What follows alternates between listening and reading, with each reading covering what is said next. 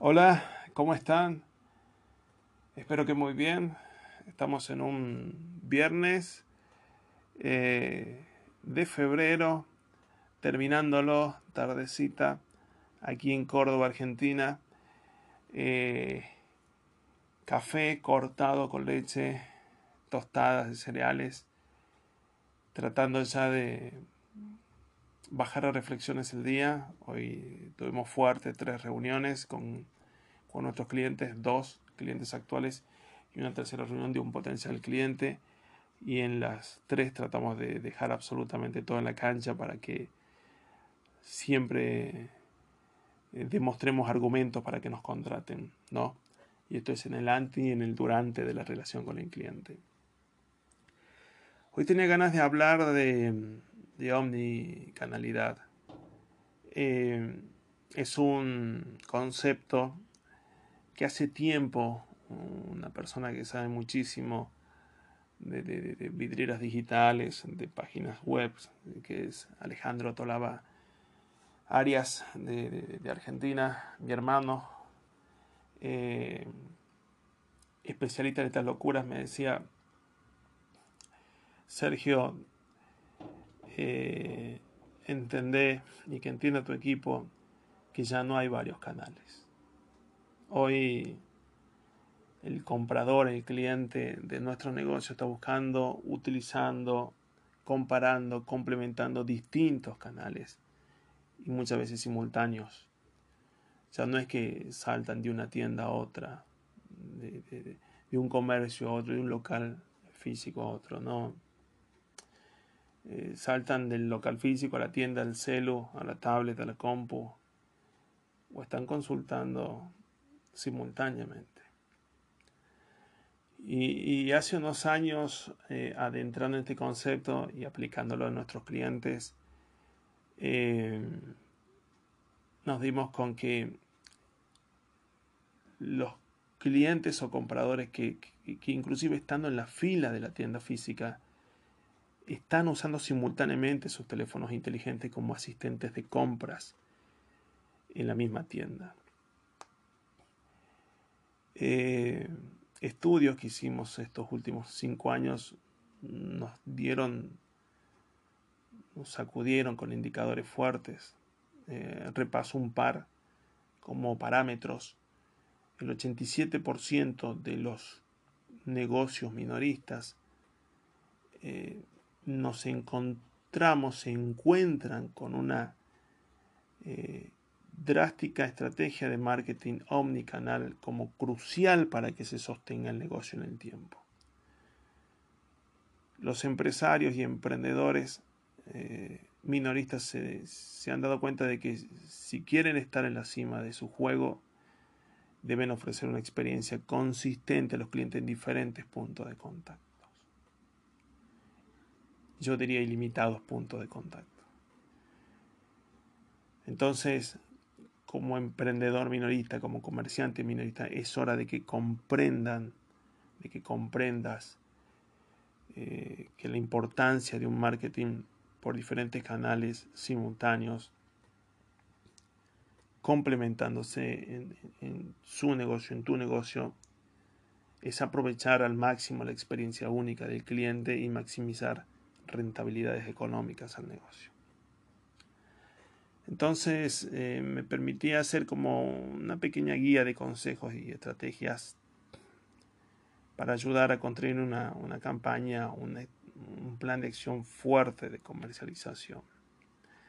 Así que em,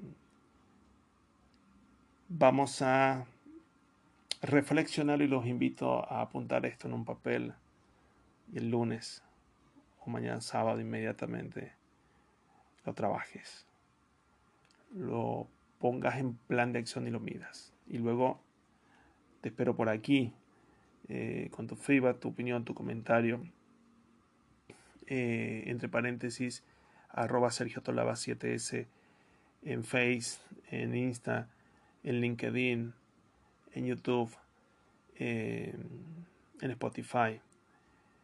Eh, hace, ¿sí? Hace seis meses terminábamos un estudio de 14 meses para comprender el comportamiento de compra de los clientes actuales. Entrevistamos a 300 compradores. La verdad que siempre entrevistamos esta muestra así pequeña entre ciudades aquí de Argentina y nos es muy útil como quirúrgica. ¿Con qué datos nos dimos? El 7% de los clientes son compradores netamente online. El 20% son compradores solo en tiendas físicas. El, y el 73%, el 73% usan múltiples canales durante su viaje de compras. Viaje me refiero a experiencia. Este estudio reveló además que cuanto más canales utilizaban los clientes, más valiosos resultaban ser para el comercio minorista. Voy a un ejemplo. El estudio encontró que los clientes que usaron más de cuatro canales, más de cuatro formas, más de cuatro medios, más de cuatro eh, puentes a encontrarse con el comercio gastaron un 10% más, exactamente un 9% más que una persona que utilizó un solo canal. Aquí nos dimos con que la escritura era clarísima. Clarísima mal. Casi para escribir en una pared. La experiencia omnicanal del cliente ya no es una opción. Los comercios minoristas tuvieron, que se sostienen y crecen, tuvieron que repensar los viajes de sus clientes. ¿Qué me refiero con viaje? Eh, con Alejandro siempre hablamos de experiencia del cliente y ese es un viaje que tiene un inicio en un primer contacto con la marca y un final en el seguimiento post de la marca del comercio para con la experiencia del cliente. Entonces, hay que repensar ese viaje de los clientes y encontrar nuevas formas de adquirir, involucrar y retener clientes a través de una experiencia hiperpositiva en múltiples puntos de contacto. Entonces, me voy a repasar, nos vamos a repasar qué es el marketing omnicanal, esto de omnicanalidad, esto de varios canales, de canales al simultáneo. El marketing omnicanal de tanta fuerza hacemos eh, para que potenciemos la relación con el cliente, nos referimos a la creación de la presencia de, de la marca en múltiples canales online, sitio web, aplicación, redes sociales, correo electrónico, SMS, WhatsApp. Y los que están fuera en línea o offline o fuera de lo digital. La tienda física, los eventos, las llamadas telefónicas, al tiempo que esto garantiza una experiencia positiva y sin problemas durante todo el recorrido de ese viaje del cliente. Es importante tener en cuenta la palabra positivo y sin interrupciones, porque el 67% de los clientes mencionaron la mala experiencia como la razón de la deserción. Por lo tanto, si está buscando ganar y retener clientes, es importante que tome en serio su estrategia de marketing omnicanal. Realmente tomala en serio y la fortalezcas para ofrecer una experiencia positiva a tus clientes a lo largo de su viaje de compra. ¿Por qué es importante este concepto? Eh, ¿Y cómo nos dimos o nos fuimos dando con que esta es una realidad que ya ni siquiera es una tendencia? este, este, esta presencia paralela, simultánea, en varios canales, es esencial porque ayuda a crear una experiencia positiva para el cliente en cada etapa de su ciclo de vida, reducir la rotación de clientes y conducir y construir una reputación positiva de la marca. Reputación positiva de la marca. Vamos a un ejemplo.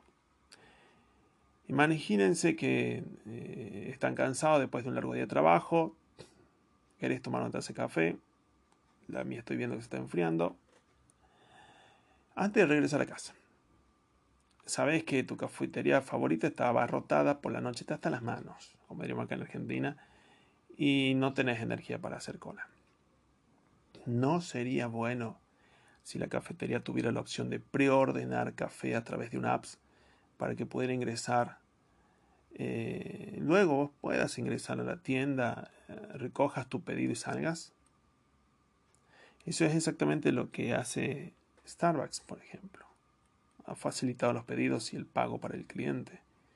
Su pago móvil representa el 29% de sus transacciones. 29%. Y estamos hablando del café más vendido del mundo. De la tienda de café más replicada en el mundo. Starbucks no solo pudo mejorar la experiencia del cliente, sino la exponencia. Otro caso, aquí en Córdoba,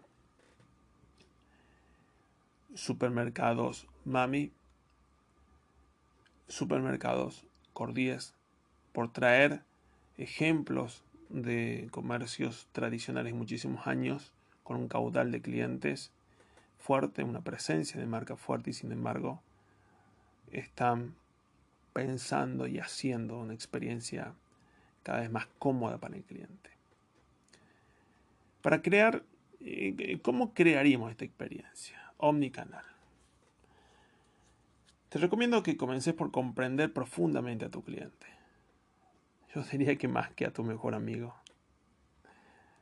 Eh, Starbucks, por ejemplo, entendió el punto doloroso del cliente, es decir, la falta de voluntad para hacer cola, incluso si están tentados a tomar una taza de café, y lo utilizó para crear una experiencia omnicanal efectiva.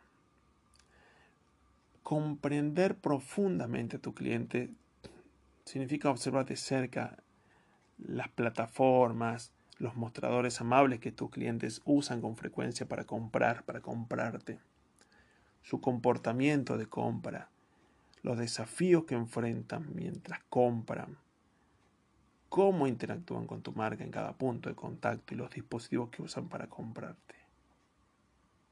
¿Dónde te compran? ¿El smartphone? ¿Una tablet? una compu de escritorio. Estos datos te ayudarán a identificar los puntos de contacto correctos. Puntos de contacto. Y a enfocarte en fortalecerlos y conectarlos para que sea una experiencia muy personalizada. Bien. ¿Cómo se construye esta estrategia? Veamos. A ver, veamos cómo Disney creó una estrategia de marketing cuasi perfecta, diría yo. Ellos dicen que es perfecta. Eh, y no menor, una firma que hace más de 50 años no hace tan feliz de diferentes maneras en cuestiones de entretenimiento y fantasía. Para, mm, ¿Cómo hizo para mejorar la experiencia de las personas en sus parques temáticos? A través de su sitio web, apps, tarjetas, bandas digitales, Disney facilitó a los visitantes en el tema de la reserva de su estadía. Verificar los horarios, reserva boletos, sin tener que hacer largas colas. ¿Te acuerdas como el café? Para crear em, una experiencia como esta, em, hay que hacer una estrategia como esta. O sea, apuntar a lo perfecto. Esto es lo que puedes hacer. Planificar la experiencia del cliente. Utiliza los datos como base mientras elaboras estrategias.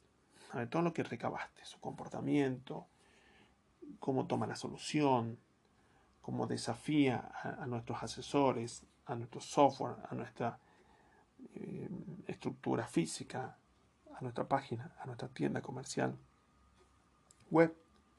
Segmentar a los usuarios segmenta a los usuarios y personaliza ese viaje. Segmentalos, categorizarlos por sus patrones de comportamiento. Logra el contexto correcto, logra obtener el contexto correcto. ¿A qué me refiero? ¿Dónde están? ¿Cómo se encuentran? ¿En qué momento? ¿Cuándo te visitan? cómo está preparada tu tienda en ese momento de visita. Estamos más activos, más pasivos. Y hace, esto es lo principal, acá está todo, hace que tu organización, tu empresa, tu emprendimiento, vos, tus empleados, tus gerentes se centren en el cliente. Se centren. ¿Te acuerdas cuando hablo en mis cursos de 360 o 360 grados? Giremos en torno al cliente. Sí. Estemos capacitados, estemos formados, seamos consistentes, seamos ayudadores, ayudantes, solucionadores, como carajo sea la palabra. Él lo percibe y paga por ello. Eh, ¿Dónde? ¿Dónde, Sergio? En todos los procesos, en todos los medios de contacto, en todas las herramientas de contacto. Eh, para que adquiramos esa experiencia con el cliente, nos involucremos, la potenciemos y luego lo retengamos en clientes. Eh, recordamos que, y, por ahí sueno irónico, eh, no estamos solos en ningún rubro. De acuerdo, como siempre lo digo en mis talleres de neuroventas, no estamos solos en ningún rubro. Y el cliente ya no es tonto. Y tiene un aliado fenomenal como herramienta y medio que es su smartphone, su celular, su móvil, su compu, internet, su aparatito. Entonces puede saber tanto más que nosotros, que nuestra competencia, y especializarse en su dolor, en su necesidad. De esto parte este, este, este esta red, esta estructura, estos... Eh, rodearlo al cliente 360 grados por los canales que él desee y en forma simultánea. Él puede estar consultándole a nuestro asesor comercial en la tienda física, en el local físico y estar con su celular, con su pantallita, haciendo clic, consultando nuestras propuestas online, nuestras promos y consultando también a las de la competencia. Entonces, ¿en qué consiste esta experiencia neta? Mensajes consistentes desde el marketing, desde la venta, de atención al cliente, tenemos que plantear mensajes coherentes, simples, inteligentes, profesionales, humanos, con valores. Asegurémonos que nuestro personal esté bien capacitado para brindar dicha experiencia. Insisto con eso. Tratamos entre humanos. Las empresas somos humanos, los clientes son humanos. Tienen familia, nosotros tenemos familias. Queremos buenos productos, queremos trabajar con buena gente los clientes interactúan de diferentes maneras con la marca y no hay una sola forma de hacerlo. Entonces, nuestro personal tiene que estar hiper formado en todos los medios y canales en que está la marca y pueda estar en contacto con el cliente. Continuidad en la comunicación. Asegurémonos de que haya una continuidad, una estrategia, una agenda, un por qué voy a poner en manos del cliente, en su mente, en su celular, en su pantalla, todo tipo de acción, de difusión, de contención, de mostrar quiénes somos, de mostrar nuestra planta fabril, de mostrarnos como personas, de mostrar la experiencia de otros clientes, de mostrar nuestros productos, de mostrar nuestros servicios. ¿sí? Eh, es eh, lo humano de esta comercialización o este marketing va a hacer que sea exitoso.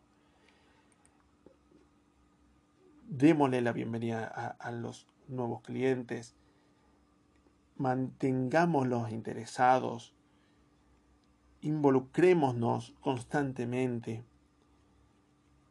logremos que ellos sean defensores de nuestra marca pertenezcan a nuestra marca y sean embajadores de nuestra marca.